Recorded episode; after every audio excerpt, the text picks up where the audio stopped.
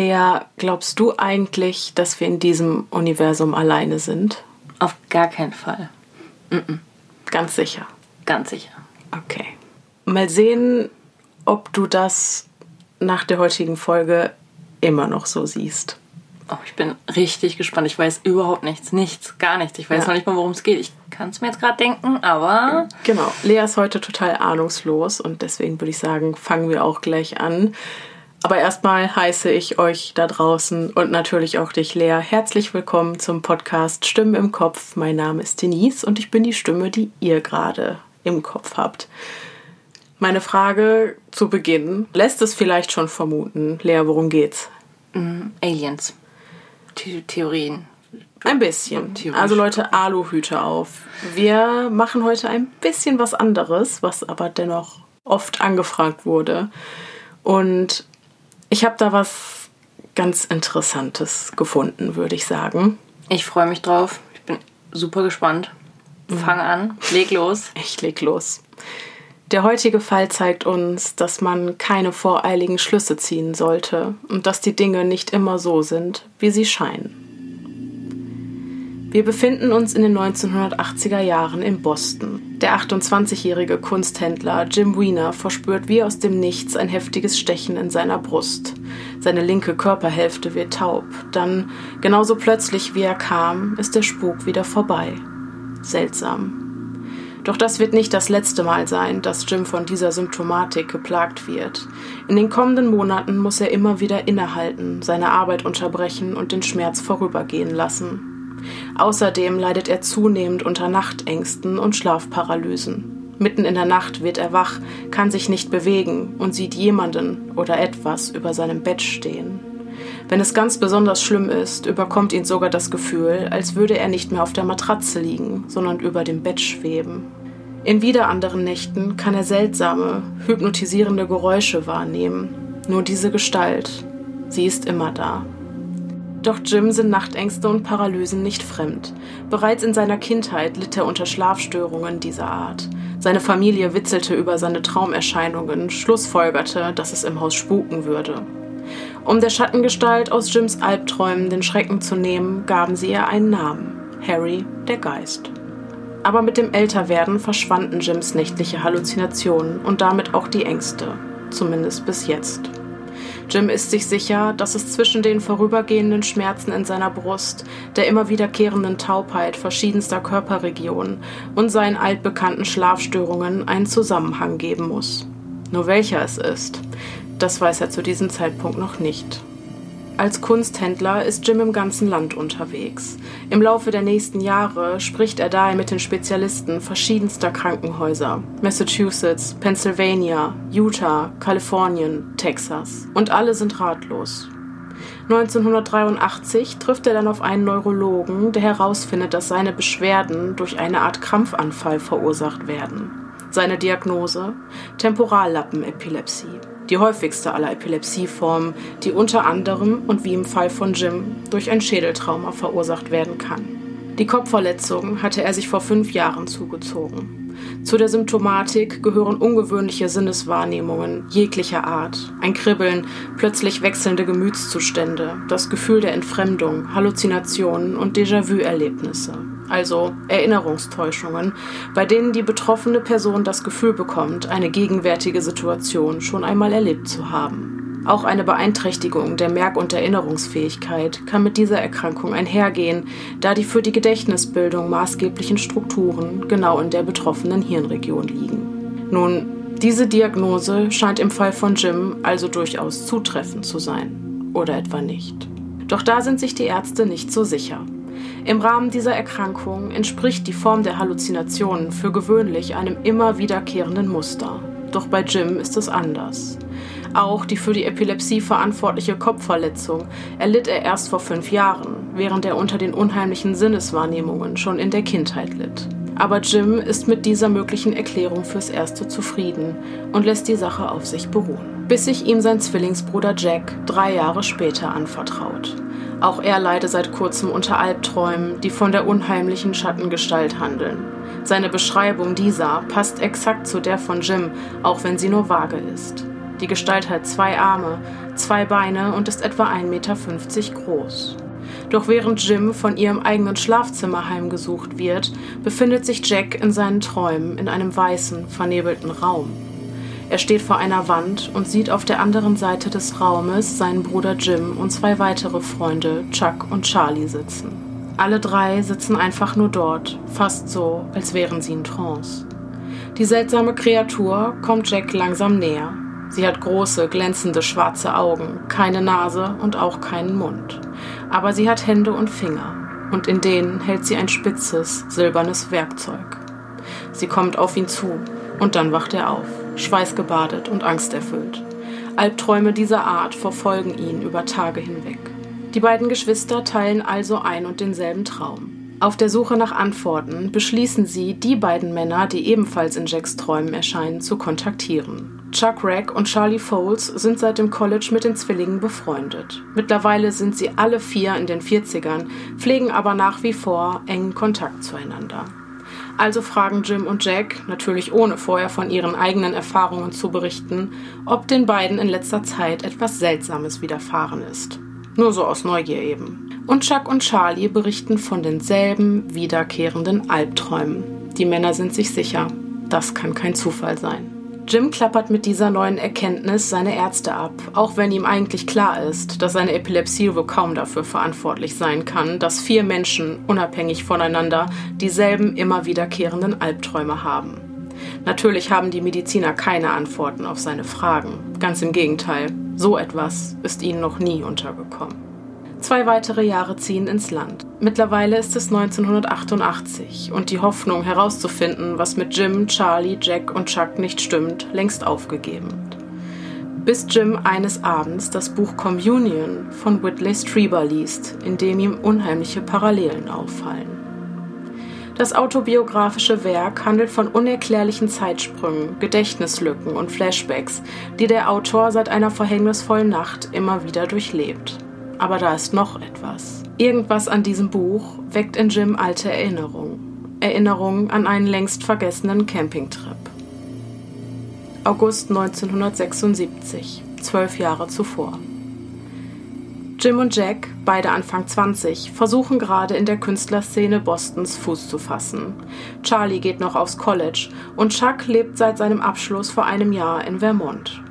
Diesen Sommer plant er einen Campingtrip in Allagash, ein Ort, der viel unberührte Natur mit traumhaften Wäldern, Weitblick und blauen Seen zu bieten hat. Als Chuck die anderen einlädt, ihn zu begleiten, stimmen sie begeistert zu. Die ersten drei Tage ihres Trips verlaufen unauffällig, bis am 24. August gegen 19.20 Uhr die Nacht über Allagash hineinbricht. Nach Sonnenuntergang erreichen die Freunde ihr Lager direkt am Ufer eines Flusses. Doch plötzlich erblickt Jim ein Licht am Himmel, fast wie ein Stern, nur viel, viel heller. Ein Blick durch sein Fernglas verrät ihm, dass es sich bei seiner Sichtung keinesfalls um einen Stern handelt. Es scheint vielmehr eine Art leuchtendes Objekt zu sein, das sich etwa 60 Meter über den Gipfeln der Bäume bewegt. Für eine Weile beobachtet er das schwebende Etwas, bis sein Licht erlischt und es in der Dunkelheit verschwindet. Jim schlussfolgert, dass es sich bei seiner Entdeckung um einen Helikopter oder so gehandelt haben muss und vergisst die Sache. Bis zur übernächsten Nacht. Nach der Dämmerung rudern die vier Jungs in ihrem Kanu zum Nachtangeln raus auf den See. Zuvor hatten sie an ihrem Lager ein Feuer errichtet, damit sie in der Dunkelheit die Orientierung nicht verlieren und nach dem Angeln zurück zu ihrem Zeltplatz finden. Mitten auf dem See angekommen, erblickt Chuck dasselbe hell leuchtende Flugobjekt, das Jim zwei Nächte zuvor erspäht hatte. Nur kommt es ihnen dieses Mal sehr viel näher. Es strahlt so hell, dass es beinahe wie eine etwas kleinere Kopie der Sonne wirkt. Sie sitzen einfach nur da und beobachten, wie es dicht über den Bäumen vor und zurück und wieder vor und zurück schwebt. Dabei macht es keine lauten Geräusche. Es bewegt sich in absoluter Stille. Für einen Helikopter war es also zu leise und für einen Wetterballon viel zu hell. Dann kommt Charlie eine Idee. Er greift nach seiner Taschenlampe und beginnt einen SOS-Morsecode in den Himmel zu senden. Und tatsächlich scheint das Ding darauf zu reagieren. Es kommt näher. Vor Schreck lässt Charlie die Taschenlampe fallen und die vier paddeln los, zurück zum Ufer, so schnell sie nur können. Egal was dieses Ding auch sein mag, es ist an der Zeit, ihm aus dem Weg zu gehen. Doch die fliegende Kugel am Himmel hält Kurs, und noch bevor sie das Ufer erreichen, steht sie direkt über ihnen, in nur etwa 20 Metern Höhe. Aus dieser kurzen Distanz wird ihnen klar, etwas dergleichen haben sie noch nie zuvor gesehen. Das letzte, was Jim, Chuck, Charlie und Jack mitbekommen, ist der grelle Lichtstrahl, der aus der Unterseite des Flugobjekts zu kommen scheint. Im nächsten Augenblick finden sie sich am Ufer des Sees wieder und sehen gerade noch, wie das fliegende Etwas am Horizont immer kleiner wird, bis es schließlich vollständig verschwindet. Keiner von ihnen hatte auch nur eine Ahnung, was in den letzten Sekunden, Minuten oder Stunden, denn wer weiß das schon, geschehen war. Sie alle hatten einen Filmriss über dieselbe Zeitspanne. Im einen Augenblick saßen sie noch im Kanu auf dem See, direkt unter diesem Ding, und im nächsten finden sie sich am Ufer wieder. Irgendetwas musste in der Zwischenzeit passiert sein, aber in ihren Köpfen war nur Leere. Man würde meinen, dass man in einer solchen Situation in Panik gerät. Aber da ist kein Gefühl der Angst oder Unruhe, nur Erschöpfung und Müdigkeit. Unendlich schwerwiegende Müdigkeit. Zurück am Zeltplatz bemerken die vier, dass ihr vor Aufbruch errichtetes Lagerfeuer bereits vollständig ausgebrannt ist. Seltsam. Das hätte Stunden dauern müssen. Sie waren doch gerade mal für gefühlte 20 Minuten auf dem See. Benommen setzen sich die Männer an einen Picknicktisch, um zu überlegen, was in den letzten Minuten oder Stunden eigentlich geschehen war. Doch nach nur wenigen Augenblicken wiegt die Müdigkeit so schwer, dass alle vier noch am Tisch sitzend in einen tiefen Schlaf fallen. Auch am nächsten Morgen ist von Panik nicht die Rede. Was sollten sie auch tun? Der Polizei erzählen, dass sie von einem UFO entführt wurden? Also packen sie ihre Sachen und setzen ihre Wanderung fort. Am nächsten Campingplatz angekommen, erzählen sie einem Förster, was ihnen in der letzten Nacht widerfahren ist. Zuerst glaubt er ihnen kein Wort, doch sie bleiben beharrlich, bis der Förster schließlich dem Hauptbüro von der Sichtung der Männer Bericht erstattet. Es stellt sich heraus, dass sie nicht die einzigen sind, die das unidentifizierbare Flugobjekt beobachtet hatten. Rund ein halbes Dutzend andere Camper berichteten in den letzten Tagen von ähnlichen Sichtungen. Um der Sache auf den Grund zu gehen, tritt das Hauptbüro über Funk mit dem nahegelegenen Luftwaffenzentrum in Kontakt. Doch die wollen in letzter Zeit keine Übungen oder Tests im besagten Areal unternommen haben. Es gibt also noch immer keine plausible Erklärung für die Ereignisse, die sich am 26. August 1976 am Himmel über Allegash zutrugen. Wieder zu Hause angekommen, berichten Jim, Charlie, Chuck und Jack auch ihren Familien von der Sichtung, aber wieder mal will ihnen keiner glauben. Zurück im Alltag geraten so die Geschehnisse aus Allegash schnell wieder in Vergessenheit. Zumindest bis Jim, zwölf Jahre später, das Buch Communion von Whitley Strieber in den Händen hält. Da sich dieses Werk mit Entführungen durch extraterrestrische Lebensformen befasst, werden die längst verdrängten Erinnerungen an den Campingtrip wieder wach. Strieber, der Autor, schildert in seinem Buch, wie er eines späten Abends im Jahre 1985 von einem seltsamen Geräusch, das er von draußen hörte, aus dem Schlaf gerissen wurde. Dann will er eine Gestalt gesehen haben, die sein Schlafzimmer betrat und sich seinem Bett näherte. Danach wurde alles schwarz. Das nächste, an das er sich erinnern will, ist, dass er in einem grau-weißen Raum wieder zu sich kommt, auf einer Trage liegend und umzingelt von humanoiden Kreaturen, die ihn untersuchten. Auch wenn das Buch nach eigenen Behauptungen auf einer wahren Begebenheit beruhen soll, bleibt die Öffentlichkeit skeptisch. Immerhin ist Strieber ein renommierter Horrorautor. Aus diesem Grund gehen viele Leser davon aus, dass es sich bei dieser Geschichte um eine rein fiktive handelt. Das hätte Jim vielleicht auch getan, wenn es seinen und den Albträumen seiner Freunde nicht so verdammt ähnlich wäre. Auch das unidentifizierbare Flugobjekt und der rätselhafte Sprung in der Zeit fiel ihm beim Lesen des Buches wieder ein. Was ist in dieser Zeitspanne passiert und warum kann sich keiner erinnern? Jim entschließt, auch seinen Psychiater in die Geschehnisse aus Allegash einzuweihen, auch wenn dieser Vorfall sich ganze zwölf Jahre vor seiner Hirnverletzung ereignete, die für seine Temporallappenepilepsie verantwortlich gemacht wird. Und selbst wenn diese Erkrankung seinen Gedächtnisverlust verursacht hätte, würde das noch lange nicht erklären, warum drei seiner Freunde ebenfalls keinerlei Erinnerungen an den exakt selben Moment haben. Oder warum alle vier diese wiederkehrenden Albträume haben. Von seinem Psychiater erhält Jim auch die Überweisung zu einem Spezialisten für UFO-Begegnungen. Um diesen Mann zu treffen, fährt Jim im Mai 1988 zu einer Konferenz nur wenige Kilometer von Boston entfernt. Ray Fowler ist der Leiter der Ermittlungen des Mutual UFO Networks, kurz MUFON, und Hauptredner der heutigen Veranstaltung. Wenn einer eine Erklärung für das, was Jim und seinen Freunden widerfahren ist, hat, dann dieser Mann. Kurz vor Beginn der Konferenz begegnen sich die beiden Männer auf dem Flur. Jim nutzt die Gunst der Stunde und schildert Fowler von den Ereignissen in Allegash und den geteilten sowie immer wiederkehrenden Albträumen. Damit schafft er es, sogar den Experten aus dem Konzept zu bringen, denn auch Fowler hat noch nie etwas Vergleichbares gehört. Vier Zeugen für ein und dieselbe Entführung, das ist bahnbrechend. Vorausgesetzt, es handelt sich dabei wirklich um eine Entführung durch außerirdisches Leben. Der Einzige, der herausfinden könne, was während der verlorenen Zeit geschehen war, sei Jim selbst. Die Wahrheit läge irgendwo in seinem Kopf begraben, und um sie wieder ans Licht zu befördern, bräuchte er einen Hypnotiseur, so Fowler. Die vorherrschende Meinung in den 80er und 90er Jahren war, dass traumatische Erfahrungen als eine Art Schutzmechanismus verdrängt werden, aber auch, zum Beispiel durch Hypnose, wieder aus dem Unterbewusstsein abgerufen werden können. Fowler überweist Jim einen Hypnotherapeuten, der auch bei ihm die Erinnerung an eine Alien-Entführung aus der Vergangenheit wieder ans Tageslicht befördert hat. Tony Constantino.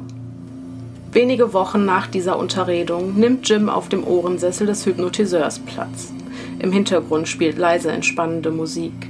Sobald Jim einen veränderten Bewusstseinszustand erreicht hat, beauftragt Constantino ihn, in die besagte Nacht zurückzureisen. Und es funktioniert.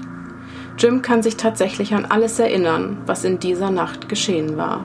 Wie sie auf den See rausgefahren sind, das helle Licht am Himmel, wie nah das UFO über ihren Köpfen schwebte und der grelle Lichtstrahl. Und dann Ende. Plötzlich standen die vier Männer wieder am Ufer des Sees. Konstantino ist sich sicher, Jims Bewusstsein blockiert die Erinnerung an das, was in der Zwischenzeit geschah, noch immer. Also versucht er es mit einer anderen Methode. Jim soll sich vorstellen, wie er vor einer Leinwand sitzt, auf der das Wort Ja auf der einen und das Wort Nein auf der anderen Seite zu sehen ist. Im weiteren Verlauf würde der Hypnotiseur Fragen stellen, die mit Ja oder Nein zu beantworten sind, und Jim müsse ihm von nun an nur noch Rückmeldung darüber geben, welche der beiden Antwortmöglichkeiten auf der Leinwand vor seinem inneren Auge aufleuchtet. Und tatsächlich, nach einigen einfachen Fragen zum Warmwerden kehren Jims Erinnerungen scheinbar Schritt für Schritt wieder zurück, bis er sich schließlich an alles erinnert. Am oberen Ende der Lichtsäule befand sich ein Raum. Drei oder vier der Kreaturen, wie er sie aus seinen Träumen kannte, beugten sich über seinen Bruder Jack und bewegten seinen Arm auf und ab. Charlie und Chuck saßen auf einer Bank ganz in der Nähe. Jim selbst hatte bis zu diesem Zeitpunkt nichts geträumt oder erinnert, was diesem Szenario glich. Aber die Albträume von seinem Bruder Jack beschrieben die exakt selbe Handlung wie die, die er jetzt vor seinem inneren Auge durchlebte. Unter Hypnose sagt Jim, ihre Gesichter, ich kann sie nicht sehen. Aber Jack, Jack kann sich an diese Gesichter erinnern. Er hat mir davon erzählt. Aber ich erinnere mich an nichts. In diesem Moment konnte ich mich nur auf das Geschehen vor meinen Augen konzentrieren. Dieses Zitat könnte beweisen, dass Jim nicht etwa einen Traum oder die Erzählungen seines Bruders wiedergibt, sondern tatsächlich die Erinnerung einer Erfahrung. Als Jim aus der Hypnose erwacht, steht er unter Schock. Jetzt hat er noch mehr Fragen als zuvor. Doch der Hypnotherapeut rät ihm, nicht auf eigene Faust weiter nach Antworten zu suchen. Würde er sich jetzt mit irgendwelchen Informationen über UFOs oder Alienentführungen konfrontieren, könnten diese Inhalte als seine eigenen Erinnerungen abgespeichert werden und den Wahrheitsgehalt dieser verfälschen. Auch gegenüber Jack, Charlie und Chuck sollte er von alledem nichts erwähnen, da sie selbst, ohne vorangegangenes Priming, im nächsten Schritt der Investigation unter Hypnose ihre eigenen Erinnerungen wiederfinden sollen. Also unterzogen sich noch im selben Jahr auch die restlichen drei Männer unabhängig voneinander der Hypnotherapie. Jims Bruder Jack war der nächste an der Reihe. Seine Frau Mary begleitete ihn als Stütze. Auch er erinnerte sich zunächst nicht an das, was zwischen der Erscheinung des Lichtstrahls und ihrer Rückkehr am Seeufer geschehen war. Doch sobald er eine tiefere Trance erreichte, durchlebt auch er die Ereignisse des 26. August 1976 äußerst lebhaft. Auch er erinnert sich an den sterilen und dunstigen Raum, in den sie irgendwie durch diese Lichtsäule transportiert wurden. Der jetzt folgende Part gleicht seinen Träumen bis ins kleinste Detail. Jack liegt paralysiert auf einer Trage, um ihn herum die Kreaturen mit großen schwarzen Augen und Jim, Chuck und Charlie, die ihm gegenüber auf einer Bank sitzen. Doch dann geschieht etwas, das ihm bisher unbekannt ist. Anders als im Traum ist das Aufwachen in diesem Bewusstseinszustand keine Option. Die Kreatur, die den spitzen, etwa 30 cm langen, metallenen Gegenstand in ihren Händen hält, bohrt diesen jetzt in Jacks Armbeuge. Dann bewegt sie seinen Arm auf und ab. Damit schildert er genau das gleiche Szenario wie sein Bruder Jim. Entweder hat dieser also sein Schweigen gebrochen und Jack von seinen Erfahrungen während der Hypnose erzählt, oder aber die beiden haben wirklich dasselbe erlebt und teilen seither dieselben Erinnerungen an die folgenschwere Nacht in Allagash. Als Charlie einen Monat nach Jacks Hypnose Tony Constantino aufsucht, berichtet auch er dieselben Dinge. Nur kann er sich sogar an Details erinnern. Der Raum, in dem sie sich befanden, sah aus wie eine Arztpraxis. In ihm stand ein Schrank, gefüllt mit medizinischen Instrumenten. Außerdem erinnert er sich an ein Fenster direkt neben der Bank, auf der er saß. Als er hindurchsah, konnte er das Kanu unten auf dem See sehen. Nach einigen scheinbar medizinischen Untersuchungen brachten die Kreaturen Charlie und seine Freunde in einen anderen Raum. Plötzlich öffnete sich der Boden unter ihren Füßen und der Lichtstrahl brachte sie, einer nach dem anderen, wieder hinab. Nach Charlies Hypnosesitzung schreibt Tony Constantino in einem Gutachten zu Ray Fowler, dass er der festen Überzeugung ist, dass Charlies Erinnerungen der Wahrheit entsprechen. Die Schilderungen aller Männer waren konsistent und in sich stimmig. Doch bevor sie eine endgültige Aussage darüber machen können, ob es sich bei dem Vorfall in Allagash tatsächlich um eine Entführung durch Außerirdische handelt, brauchen sie noch eine letzte Zeugenaussage, nämlich die von Chuck Ragg.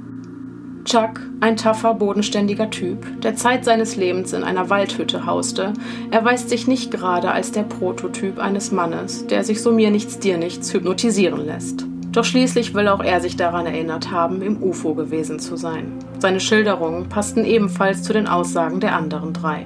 Nur machte es bei ihm den Anschein, als wäre er einfach zu verschlossen, um im Detail über die Erfahrung zu sprechen. Irgendetwas blockierte ihn. Doch als er gerade dabei war, die Kreaturen genauer zu beschreiben, oder es zumindest versuchte, kam ihm etwas in den Sinn. Ja, er hatte diese Kreaturen schon mal gesehen. Und zwar in seinem Kinderzimmer im Alter von vier oder fünf Jahren. Eines Nachts wurde er wach und sah diese Gestalt vor seinem Bett stehen. Sie starrte ihn nur an. Bis ins Erwachsenenalter erschien ihm dieses Wesen immer wieder. Die Ähnlichkeit zu den Lebensformen auf dem UFO in Allagash war nicht zu leugnen. Was Chuck da ganz beiläufig während der Hypnosesitzung erwähnt, ist für den UFO-Forscher Ray Fowler eine große Sache. Es sei allgemein bekannt, dass Opfer von Alien-Entführungen von multiplen Besuchen der Wesen aus einer anderen Welt berichten. Für Fowler handelt es sich bei dieser Information um ein weiteres Indiz dafür, dass es sich bei dem Vorfall in Allagash um eine tatsächliche Entführung durch extraterrestrische Lebensformen handelt. Als Chuck aus der Hypnose erwacht, kann er es selbst kaum glauben. Er hatte zuvor Bücher über UFO-Sichtungen und Alien-Entführungen gelesen, unter anderem auch Communion von Whitley Strieber, dasselbe Buch, das auch Jim vor seinem Besuch bei Ray Fowler las. Demnach ist er sich nicht sicher, ob die Erinnerungen, die während der Hypnose ans Licht kamen, tatsächlich auf seine gemachten Erfahrungen beruhen oder ob es sich dabei nur um Informationen handelt, die aufgrund der Literatur ihren Weg in sein Unterbewusstsein gefunden hatten und fälschlicherweise als Erinnerungen gespeichert wurden. Doch da ist noch etwas, das ihm seltsam erscheint. Da seine eigene Frau am Tag der Hypnosesitzung verhindert war, wurde er von Mary, Jacks Frau, begleitet. Als Chuck über die Erfahrungen aus seiner Kindheit sprach, erinnerte sich Mary plötzlich an eine uralte Familiengeschichte. Harry der Geist. Bereits zu Beginn der Geschichte wurden Jims Nachtängste aus seiner Kindheit erwähnt, die mit einer unheimlichen Erscheinung einhergingen, die von seinen Eltern auf den Namen Harry getauft wurde. Doch er war nicht der Einzige, der Dinge sah. Die ganze Familie bemerkte hier und da ungewöhnliche Aktivitäten im ganzen Haus. Türen schlossen und öffneten sich von selbst. Der Fernseher schaltete sich ein und wieder aus, das Ganze begleitet von seltsamen Geräuschen in der Nacht. Jack hatte über Jahre nicht mehr daran gedacht, bis Mary diese Parallele auffiel. Auch er hatte die seltsamen Wesen in seiner Kindheit nachts vor seinem Bett stehen sehen. Fowler kontaktiert nach dieser Erkenntnis Jim und Jacks Mutter Jean, die sich noch gut an Harry erinnert. Sie habe ihn schließlich selber schon mit eigenen Augen gesehen. Eines Nachts sei sie aufgewacht und habe eine weiß scheinende Gestalt am Fußende ihres Bettes gesehen. Ihr Mann wachte ebenfalls auf, doch beide waren zu paralysiert, um sich zu bewegen. Nach nur wenigen Minuten ging die Gestalt aus dem Schlafzimmer und verschwand in der Dunkelheit. Diese Präsenz kam ihnen so real vor, dass sie anschließend das ganze Haus nach ihr absuchten. Doch da war nichts.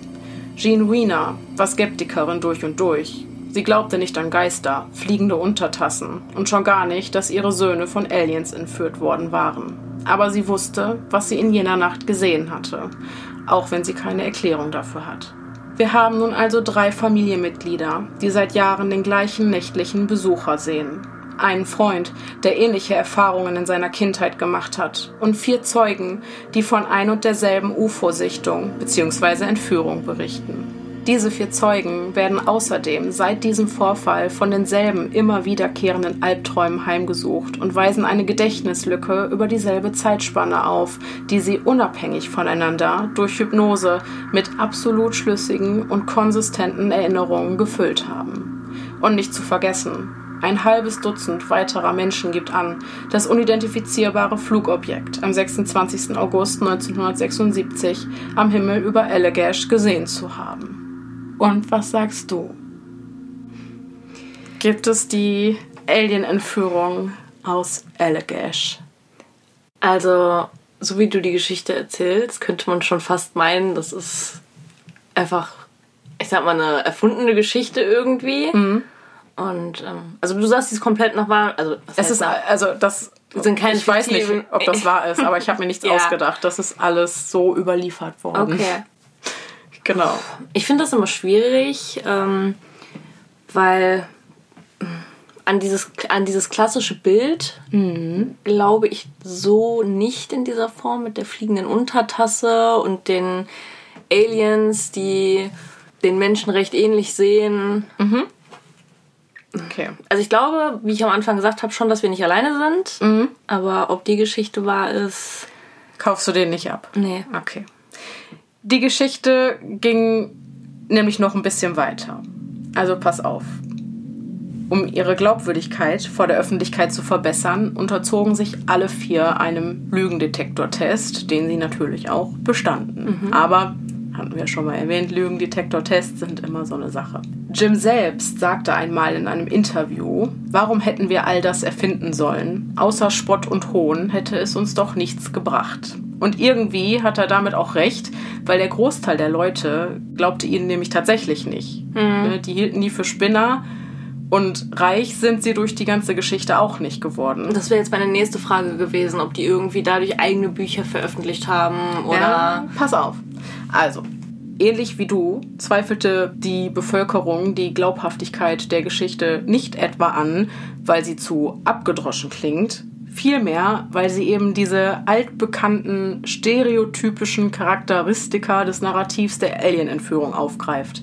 Diese Wesen mit den großen schwarzen Augen, mhm. der Lichtstrahl aus dem Raumschiff oder diese medizinischen Untersuchungen am Menschen. Das klingt ja alles, als wäre das eins zu eins aus einem Science-Fiction-Horrorfilm übernommen worden. Und das ist ja auch das Problem, was du, glaube ich, mit der ganzen Sache hast. Ja. Dass dir das zu Jetzt alles genau. schon mal gehört. Klischee, alles, genau. alles, dieses typische, die Untertasse, also mm. die mhm. fliegende Untertasse mit dem Lichtstrahl ja. und. Genau. Aber natürlich brachte dieser Fall dennoch eine große mediale Aufmerksamkeit mit sich, was sicherlich auch nochmal dadurch befeuert wurde, dass Ray Fowler die Ergebnisse seiner Investigation im Allagash-Fall 1993 in einem Buch veröffentlichte mit dem Namen The Allagash Abductions. Mhm. Natürlich gibt es auch hier drüber wieder ein Buch. Aber 2016, also ganze 40 Jahre später, meldete sich dann nochmal einer der Betroffenen, und zwar Chuck Rack, zu Wort und gestand der Öffentlichkeit, dass alle in besagter Nacht eine nicht unerhebliche Menge Haschisch konsumiert hatten. Hm. Ein Alkohol- oder Drogenkonsum wurde von allen Vieren zuvor immer verneint, aber das war wohl nicht die ganze Wahrheit. Außerdem zieht er im Zuge dessen all seine Statements bezüglich der Entführungen, der aufgedeckten Erinnerungen und der Träume wieder zurück. Mit einer Ausnahme, er beharrt nach wie vor darauf, das UFO in Allagash gesehen zu haben. Allerdings waren halt alle vier zu diesem Zeitpunkt komplett stoned. Mhm, super, okay. Ja, Haschisch beeinflusst ja bekanntermaßen durchaus die Wahrnehmung von Raum und Zeit. Der Einfluss der Droge könnte also erklären, warum sie von dem Licht am Himmel so sehr in einen Bann gezogen wurden, dass sie jedes Zeitgefühl verloren haben. Mhm. Doch auch Jim und Jack Wiener sowie Charlie Foles äußerten sich dann aus gegebenem Anlass zu dieser Kontroverse. Alle drei bleiben nämlich bei ihren Aussagen und weisen den Vorwurf, im Besagter nach Drogen konsumiert zu haben, von sich. Jim hat außerdem seine ganz eigene Theorie, warum Chuck so plötzlich und so viele Jahre später seine Story geändert hat.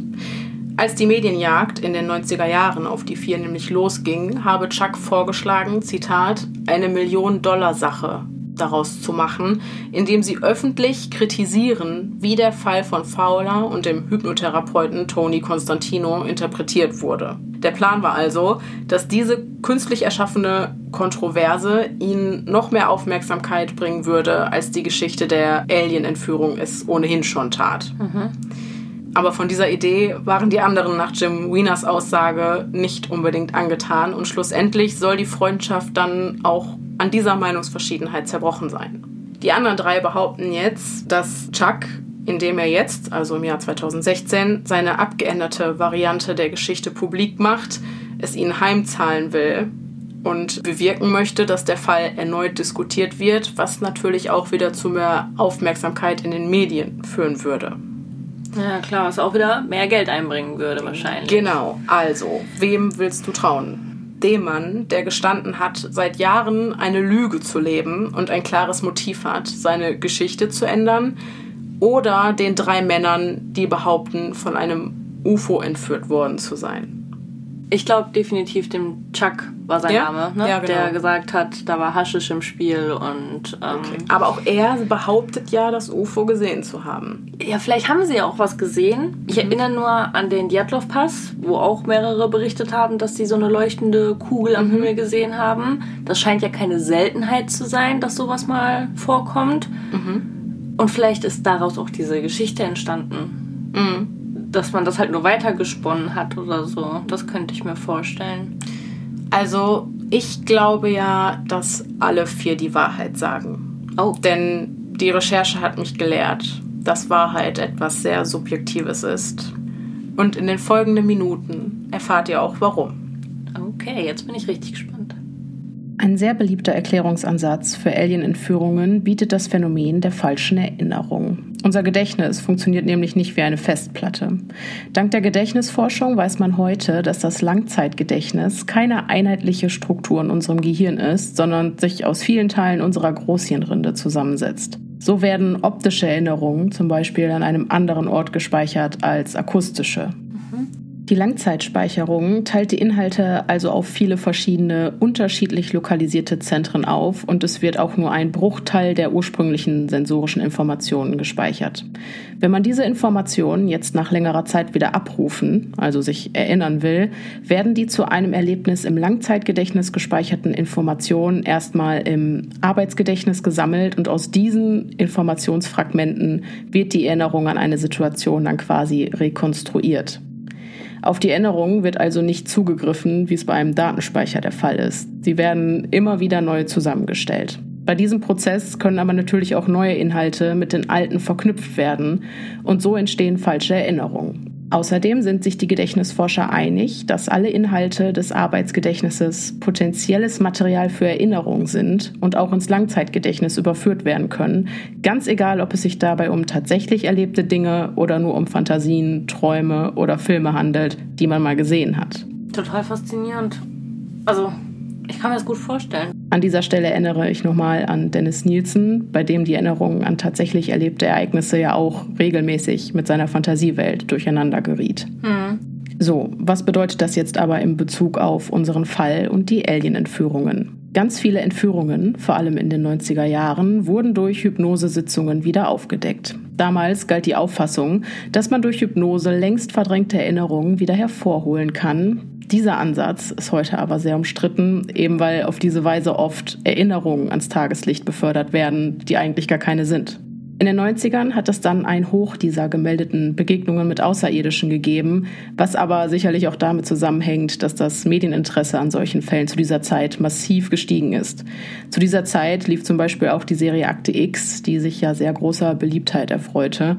Daher wird vermutet, dass der Einfluss der Popkultur die Anzahl der gemeldeten UFO-Sichtungen schon dahingehend beeinflusst hat, dass es mehr wurden. Doch nach Angaben der GEP, das ist die Gesellschaft zur Forschung des UFO-Phänomens, wäre die Grauzone der Betroffenen schon immer recht groß gewesen. Nur wurde in den 90ern dann auch das öffentliche Interesse durch den Einfluss der Popkultur größer. Das heißt, es hat schon immer viele Meldungen gegeben, nur hat sich vor Akte X einfach keiner dafür interessiert. Hm. Mit diesem Hoch an berichteten UFO-Sichtungen und auch Entführungen kamen natürlich auch viele Laien aus der UFO-Szene auf die Idee, ey, du kannst dich ja nichts erinnern, gar kein Problem. Ähnlich wie es damals in der Traumatherapie mit verdrängten Erinnerungen gemacht wurde, versuchen wir es jetzt auch einfach mal mit Hypnose. Dazu sei gesagt, dass Menschen in einem Bewusstseinszustand, den sie unter Hypnose erreichen, sehr empfänglich für Suggestivfragen sind. Also der Befragte ist durch die Art und Weise, wie die Frage formuliert wird, extrem beeinflussbar. Hypnose an sich kann man als einen Zustand künstlich erzeugten partiellen Schlafs in Verbindung mit einem veränderten Bewusstseinszustand beschreiben. Der Hypnotisierte schläft aber nicht wirklich, sondern befindet sich einfach nur in einem Zustand tiefer Entspannung, ist aber die ganze Zeit über wach und ansprechbar. Kurz als Vergleich, das EEG, also die Ableitung der Hirnaktivität, zeigt bei hypnotisierten Personen Alpha-Wellen, die für den Zustand leichter Entspannung bzw. entspannter Wachheit stehen, während schlafende Menschen im EEG Theta- und Delta-Wellen aufweisen. Also zwei komplett unterschiedliche Bewusstseinszustände. Um eine Person in diese hypnotische Trance zu versetzen, wird das Bewusstsein mit wenig aufmerksamkeitsfördernden Tätigkeiten beschäftigt, um es so schrittweise auszuschalten.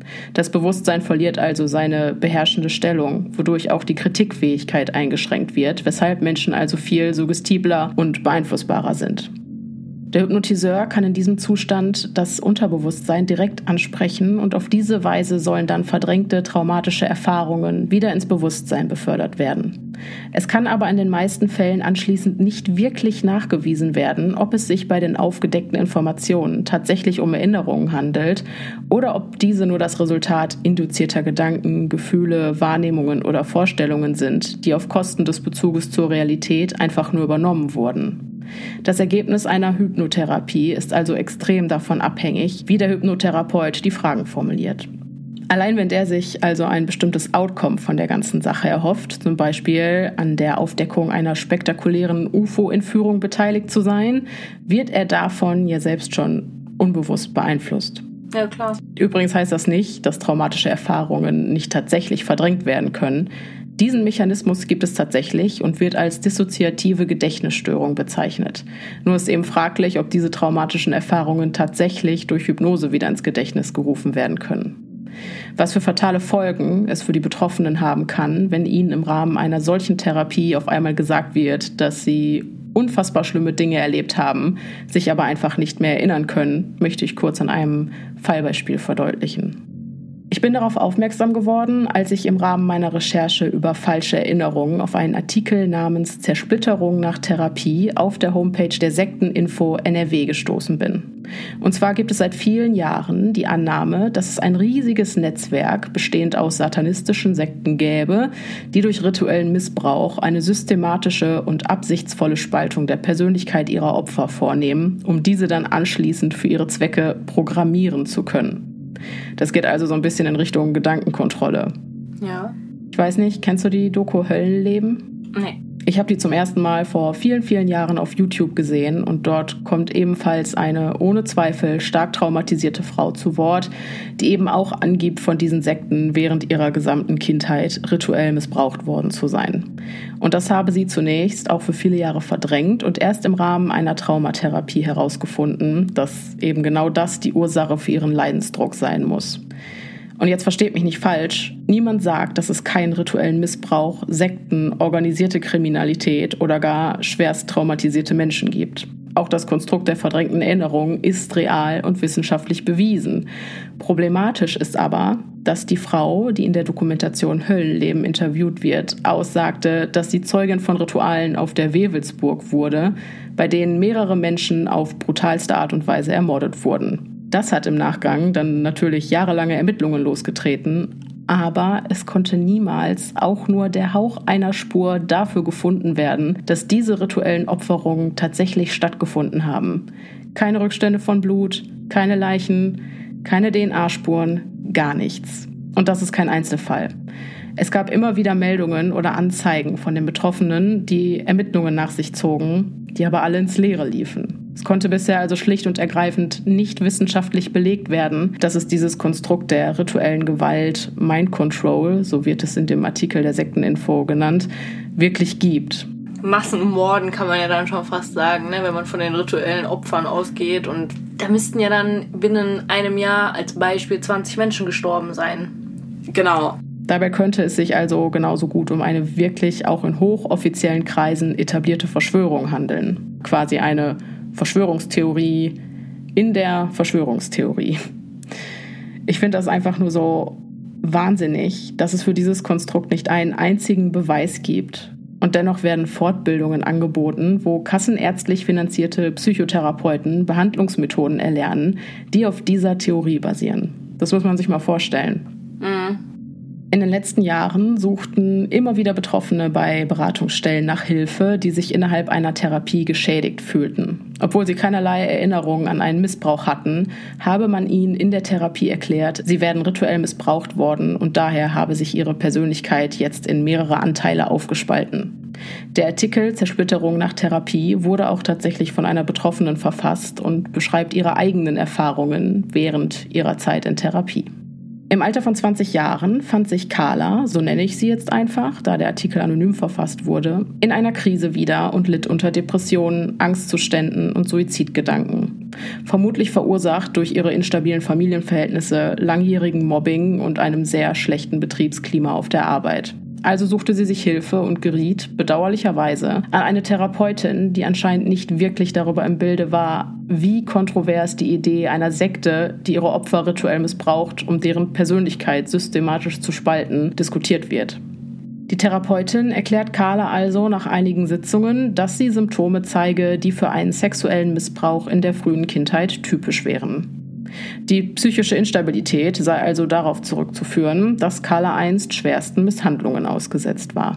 Die Erinnerungen daran seien jedoch verdrängt und auf andere Persönlichkeitsanteile abgespalten worden, um ihre Seele zu schützen. Um alle Persönlichkeitsanteile wieder zu integrieren, sei es daher notwendig, diese angeblich verdrängten Erinnerungen wiederherzustellen. So zumindest die Auffassung der Therapeutin. An dieser Stelle sei schon mal gesagt, dass das mit dem Nachweis eines verdrängten sexuellen Missbrauchs gar nicht mal so einfach ist, wie hier dargestellt. Man war zwar mal der Auffassung, dass es eine Reihe an Symptomen gäbe, aus denen man zu 100 Prozent auf einen sexuellen Missbrauch in der Kindheit schließen kann, aber diese Annahme wurde mittlerweile ganz klar widerlegt. Das bestätigt auch die American Psychological Association, der weltweit größte Psychologenverband. Es gibt einfach keine eindeutig bestimmten Symptome, anhand derer man auf ein gewisses Trauma schließen kann.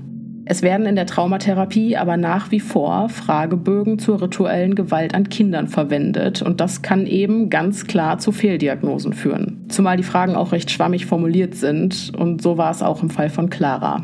Im weiteren Verlauf der Therapie wurde sie also wie ein Opfer sowohl sexuellen als auch rituellen Missbrauchs behandelt.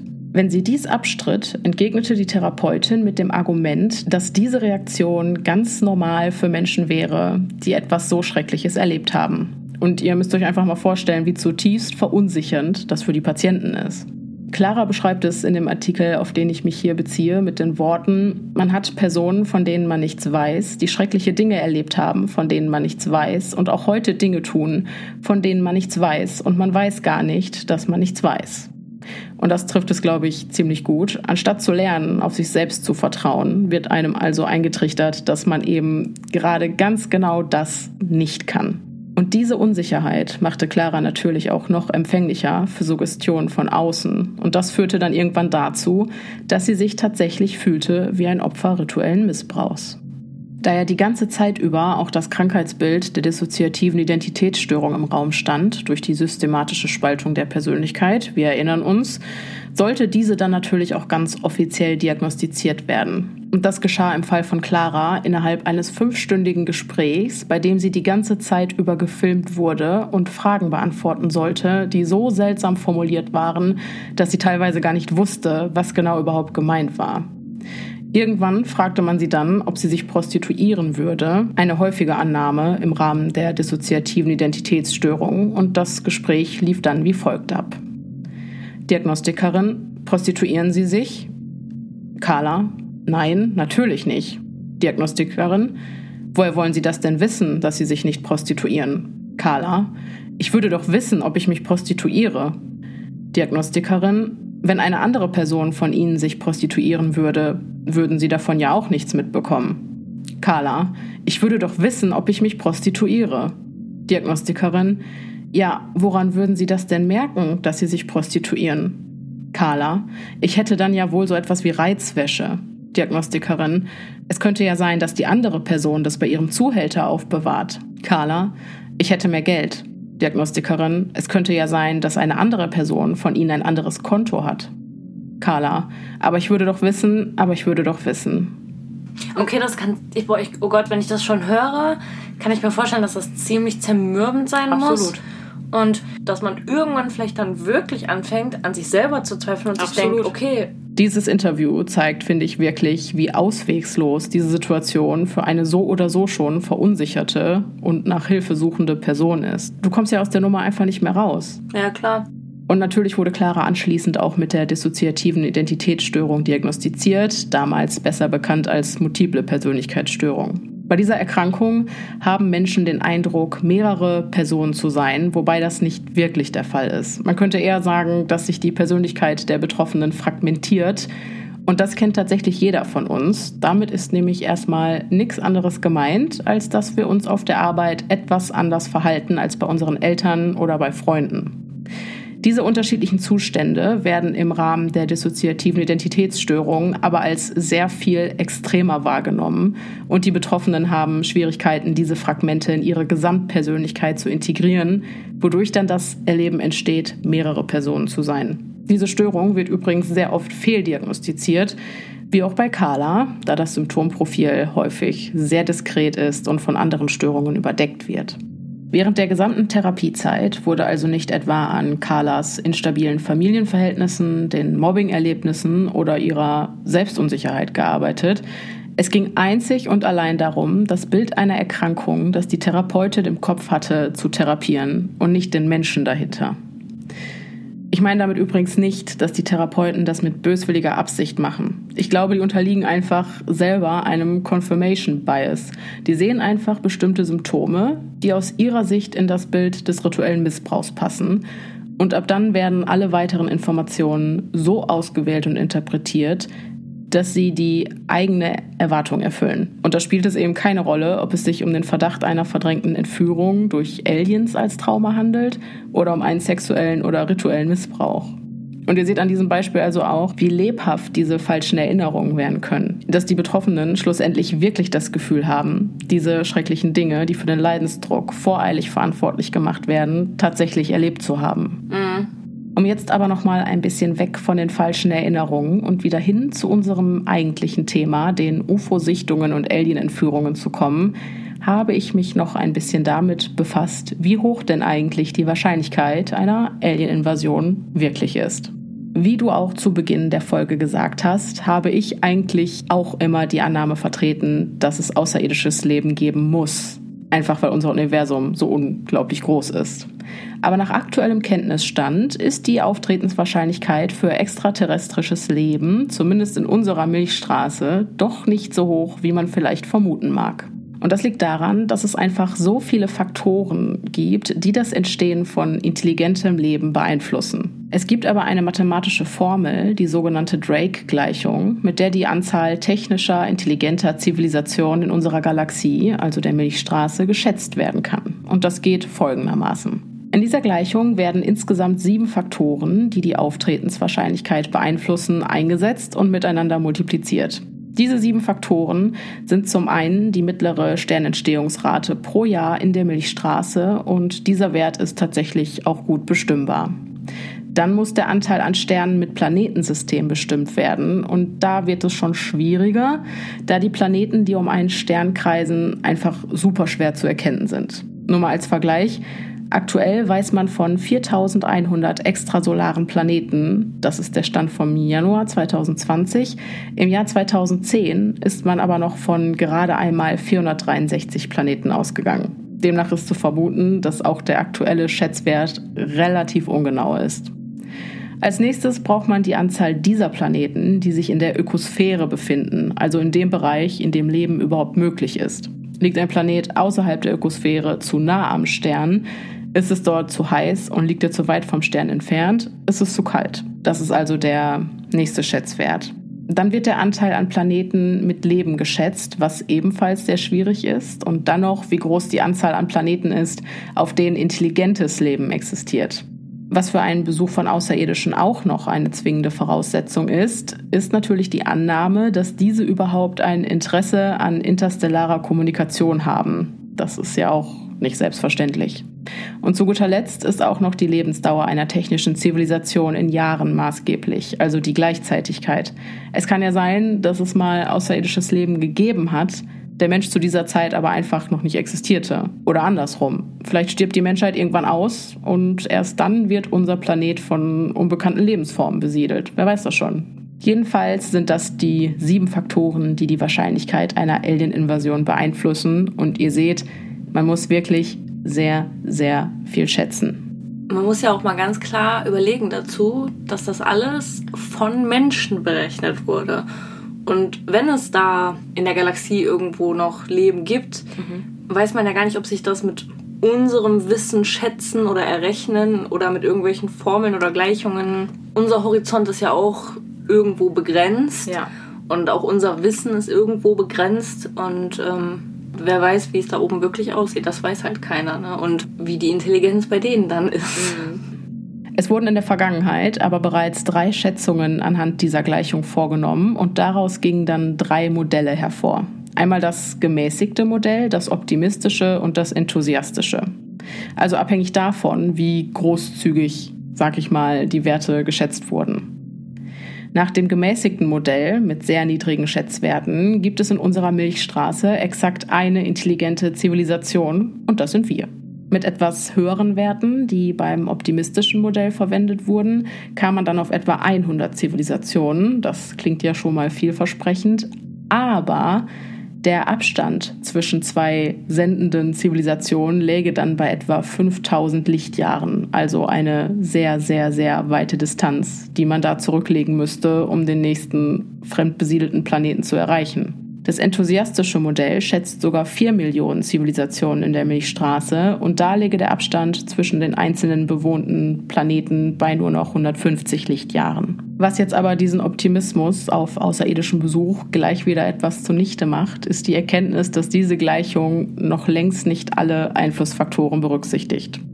Für die Entstehung von Leben ist nämlich auch noch die Größe und die Lage des Sterns, um den die Planeten kreisen, maßgeblich. Wir haben mit unserer Sonne eigentlich das große losgezogen, denn die liegt relativ abgelegen. Hier in der Ecke gibt es nämlich nicht viele Supernovae oder dergleichen, die unserem Sonnensystem gefährlich werden könnten.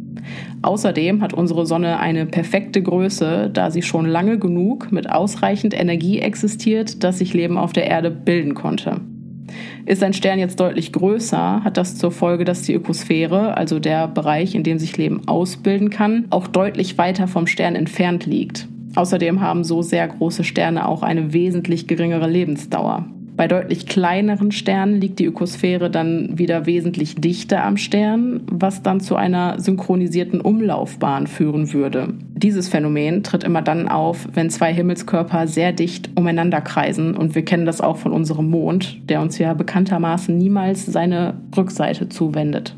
Und das würde für einen Planeten bedeuten, dass auf der Vorderseite immer die Sonne scheint, während die andere immer dunkel, kalt und unbewohnbar ist. Ebenfalls von der Drake-Gleichung nicht berücksichtigt, es darf nur ein Ein-Sternsystem sein. Es gibt auch Systeme mit Doppelsternen, nur ist es für Planeten unmöglich, um Sonnen zu kreisen, die sich gleichzeitig noch umeinander bewegen. Es gibt also, so wie es aussieht, doch genügend Gründe, um nicht an außerirdisches Leben zu glauben. Aber trotz dieser geringen Erfolgschancen suchen wir seit 1960 das Universum aktiv nach außerirdischem Leben ab. Und zwar wurde in den 60er Jahren das SETI-Projekt gegründet, SETI steht für Search for Extraterrestrial Intelligence und im Rahmen dieses Projekts wird mit Radioskopen in das unendliche Universum hineingehorcht, in der Hoffnung, Signale aufzuzeichnen, die nicht natürlichen Ursprungs sind. Man vermutet nämlich, dass es ganz bestimmte Frequenzen gibt, auf denen Aliens dann senden, wenn sie denn mit uns in Kontakt treten wollen würden. Und tatsächlich zeichneten diese Radioskope am 15. August 1977 ein Signal auf, das bis heute nicht wirklich einer Quelle zugeordnet werden kann. Daher geht man davon aus, dass es tatsächlich keinen natürlichen Ursprung hat. Man hat anschließend auch immer wieder in die Stelle des Universums, aus der das Wow-Signal kam, hineingehorcht, aber bis heute war da nur noch Stille. Drei Jahre vor dem Wow-Signal sendeten wir Menschen die sogenannte Acaibo-Botschaft ins All, ein Radiowellensignal, das binär kodierte Informationen über die Biologie des Menschen sowie über die Population der Menschheit und die Herkunft der Botschaft enthält. Also ganz fantastisch, wenn das bösartige Aliens irgendwann zu hören kriegen, dann wissen die direkt ganz genau, wer wir sind, wo sie uns finden und wie sie uns vernichten können. Ziel des Signals war übrigens der Kugelsternhaufen M13 im Sternbild Herkules, der etwa 25.000 Lichtjahre von der Erde entfernt liegt. Da hier unfassbar viele Sterne auf engem Raum liegen, wurde die Wahrscheinlichkeit auf außerirdisches Leben an dieser Stelle besonders hoch geschätzt. Und wer weiß, Vielleicht war das Wow-Signal aus dem Jahre 1977 ja schon die Reaktion auf die Acaibo-Botschaft, ich hoffe übrigens, ich spreche das richtig aus, äh, die wir drei Jahre zuvor ins All geschickt haben. Es ist natürlich fraglich, inwiefern wir oder die außerirdischen Lebensformen überhaupt dazu in der Lage sind, diese kodierten Informationen zu entschlüsseln. Eine andere Möglichkeit wäre natürlich auch, dass uns die Aliens gar nicht direkt erreichen, sondern eine Art von ihnen erbauter Roboter. Wir haben ja auch die Voyager-Sonden ins All geschickt, die seit 77 Daten aus unserem äußeren Planetensystem sammeln. Vielleicht machen die ja ähnliches. Stephen Hawking hat übrigens mal gesagt, dass wenn es Außerirdische zu uns schaffen, diese Begegnung eigentlich gar nicht friedlich ablaufen kann, da diese dann höchstwahrscheinlich auf der Suche nach Rohstoffen sind und unsere Erde ausbeuten möchten. Also auch sehr. Das ist natürlich super. Ja, eine sehr sonnige Prognose.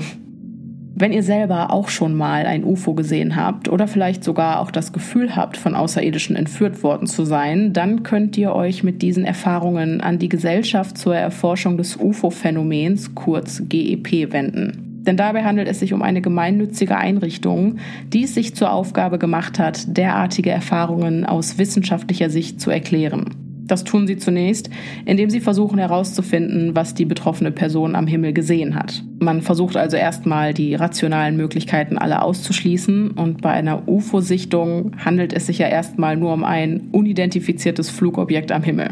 Und tatsächlich sind die meisten Flugkörper, die gesehen werden, Folienballons, Flugzeuge, Sterne, MS-Laternen, Satelliten oder die ISS. Doch ein kleiner Rest der Fälle kann tatsächlich nicht auf diese Weise aufgeklärt werden. Es gibt auch eine Klassifizierung der UFO-Erfahrungen, und zwar die nach Alan Hynek. Der war nämlich Astronom, hat für die Air Force gearbeitet und dort UFO-Sichtungen dokumentiert und genauer untersucht. Nach dieser Klassifizierung unterscheidet man die Close Encounter, also Naherfahrungen 1, 2 und 3. Die nach erster Art beschreibt die Sichtung eines fliegenden Objekts aus einer Entfernung von weniger als 150 Metern. Die CE, also Close Encounter zweiter Art, liegt vor, wenn ein physikalischer Effekt hinzukommt, zum Beispiel indem das Radio ausfällt, der Motor vom Auto nicht mehr angeht oder indem das UFO eine Veränderung an der Umwelt vornimmt. Bei der CE dritter Art werden Wesen in oder in unmittelbarer Nähe des UFOs gesichtet. Später kam dann erst der Entführungsaspekt hinzu, der wird dann als CE4 bezeichnet. Wenn eine Sichtung beim GEP gemeldet wird, wird diese zunächst aufgenommen. Dann wird der Flugverkehr zum Zeitpunkt der Sichtung überprüft, der Sternenhimmel und so weiter. In Ausnahmefällen können diese Untersuchungen aber auch ins Leere laufen und es wird wirklich keine rationale Erklärung für die Sichtung gefunden. Die Entführungen durch Außerirdische gelten übrigens als ein Randphänomen, da sie doch wesentlich seltener sind als UFO-Sichtungen. Aber um mal eine Zahl zu haben, mit der man auch was anfangen kann, es werden so circa ein bis zwei Entführungen pro Jahr beim GEP gemeldet. Wie geht man jetzt aber mit den Menschen um, die angeben, von Außerirdischen entführt worden zu sein? In erster Linie geht es nämlich nicht darum, eine Erklärung für das, was den Betroffenen widerfahren ist, zu finden, sondern vielmehr der Person mit dieser traumatischen Erfahrung zu helfen. Nach einem Erstkontakt mit der Person folgen dann Gesprächstermine, in denen versucht wird, das Ganze etwas aufzurollen. Unter anderem soll auch geklärt werden, ähnlich wie bei einer Therapie, welche Erwartungen die Person an die ganze Sache hat. Also warum hat sie sich Hilfe gesucht? Was genau erhofft sie sich davon? Der Berater gibt dann im weiteren Verlauf Ideenvorschläge, was der Person widerfahren sein könnte. Waren es vielleicht schlafassoziierte Halluzinationen, zum Beispiel im Rahmen einer Schlafparalyse, die das Gefühl einer Alienentführung verursacht haben? Oder greift hier das Phänomen der falschen Erinnerungen? Vielleicht liegt der Erfahrung auch eine psychische Erkrankung zugrunde, wie zum Beispiel eine Psychose. Diese Fälle sind dann übrigens aber ganz besonders schwierig, da psychotische Patienten oft nicht wirklich empfänglich für rationale Erklärungen sind. Wichtig ist aber dennoch zu erwähnen, dass man als Betroffener bei der GEP durchaus ernst genommen wird. Denn ganz egal, was jetzt hinter dieser Erfahrung steht, sowas kann ohne Zweifel ein sehr traumatisierendes Erlebnis sein. Dein Urvertrauen wird ja auch total erschüttert. Du bist völlig hilflos und wirst quasi an einem Ort angegriffen, an dem du dich eigentlich am sichersten fühlen solltest, nämlich meistens in deinem eigenen Bett, in deinem Schlafzimmer. Ja, klar. Ich finde es auch super, dass es diese Anlaufstelle da gibt. Ja. Auch, dass den Menschen da wirklich geholfen wird, also dass die ernst genommen werden und mhm. ähm, ja. Ach, und übrigens, wenn ihr etwas genauer wissen möchtet, wie diese schlafassoziierten Halluzinationen zustande kommen, kann ich euch unsere Folge 12, When We All Fall Asleep, Where Do We Go, ans Herz legen. Da reden wir auch über dieses Phänomen nochmal ganz detailliert. Außerdem könnt ihr uns natürlich auch gerne von euren Erfahrungen zu dem Thema berichten. Seien es jetzt UFO-Sichtungen, Entführungen durch Aliens oder Erfahrungen, die ihr mit falschen Erinnerungen, Hypnose und destruktiven Therapien gemacht habt. Schreibt uns immer gerne eine E-Mail an podcast.stimmenimkopf.gmail.com oder bei Instagram. Auch hier findet ihr uns unter podcast.stimmenimkopf. Da findet ihr jetzt übrigens auch ganz viel Behind-the-Scenes-Material, da wir den ganzen Entstehungsprozess dieser Folge dokumentiert haben. Also, wenn euch das interessiert, solltet ihr da unbedingt mal vorbeischauen. An dieser Stelle sei noch mal gesagt, wir kommen mit dem Beantworten der Nachrichten nicht mehr wirklich hinterher, aber wir lesen alles. Wir freuen uns über jede einzelne Nachricht von euch. Es ist auf gar keinen Fall umsonst. Und sobald wir Zeit finden, werden wir uns auch dran machen und euch die Antworten schreiben, die ihr verdient habt. Nur bitte seid nicht enttäuscht, wenn ihr lange auf eine Antwort wartet und ja, wir geben unser Bestes, da noch irgendwie hinterherzukommen. Aber so oder so, wir freuen uns jedes Mal so sehr, wenn wir sehen, ja, dass ihr über die Fälle nachdenkt und dass ihr uns an euren Gedanken dazu teilhaben lasst. Also vielen, vielen Dank dafür. Ihr seid eine echt tolle und mega aktive Community. Wir sind unfassbar dankbar. Vielen, vielen Dank. Wenn ihr jetzt noch nicht genug von Alien-Entführungen habt, dann kann ich euch noch einen Film empfehlen, und zwar Die vierte Art. Ich möchte ganz kurz einmal einwerfen, dass Denise die Filme Alien vs. Predator oder nur Alien oh. auf der Alien-Seite ist. Also sie findet die Aliens niedlich. Möchtest du noch kurz einwerfen? Entschuldigung, das sind die besten Tiere der Welt. Wegen dieser Tiere habe ich Tiere vor allem. Wegen dieser Aliens. das ist real. Wegen dieser Aliens habe ich mir damals Ratten gekauft, weil ich gelesen habe, dass die Bewegung der Aliens von Ratten inspiriert wurde. Ja, aber ich möchte mal von euch wissen, da müssen wir mal eine kleine Umfrage genau, Alien vs. Predator. Genau, gehen wir mal bei Alien vs. Predator. Alien oder Predator? Also ich meine Oder heißt das Predator? Predator oder Predator? Ich glaube, es heißt Predator. Ja, ich Bitte schlagt Alien uns vs. Nicht. Predator, oder? Ich glaube auch.